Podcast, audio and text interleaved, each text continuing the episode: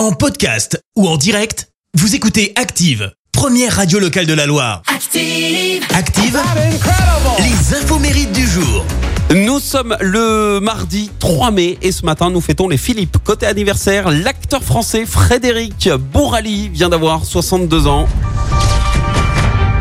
Lui, depuis 2009, il interprète José dans Scène de ménage sur M6 et chaque soir, c'est pas moins de 4 millions de téléspectateurs qui suivent la série et pourtant à l'époque, eh ben, Frédéric, lui, était persuadé que ça ne fonctionnerait jamais, euh, surtout qu'en face de scène de ménage, il y avait Plus Belle la Vie, Canal+, qui cartonnait. Il a été euh, surpris de- du succès de la série. Et au-delà de scène de ménage, il a également bercé l'enfance de beaucoup d'entre nous à la sortie de l'école. À moi le premier. Alors, je ne sais pas si vous vous souvenez du Club Dorothée et surtout de ce manga.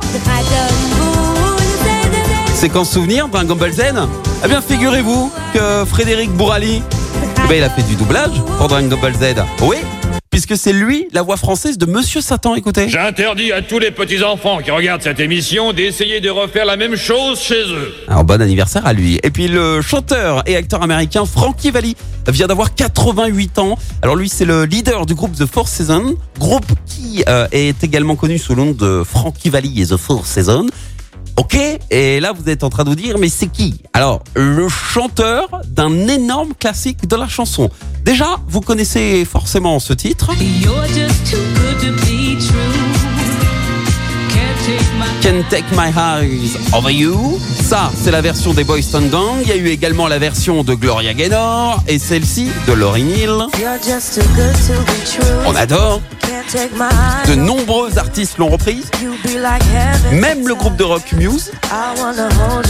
Et pourtant, ce titre est justement celui de Frankie Valli.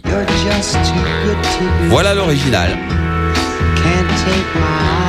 sorti en 1967. Et c'est son plus gros succès en solo hein, d'ailleurs.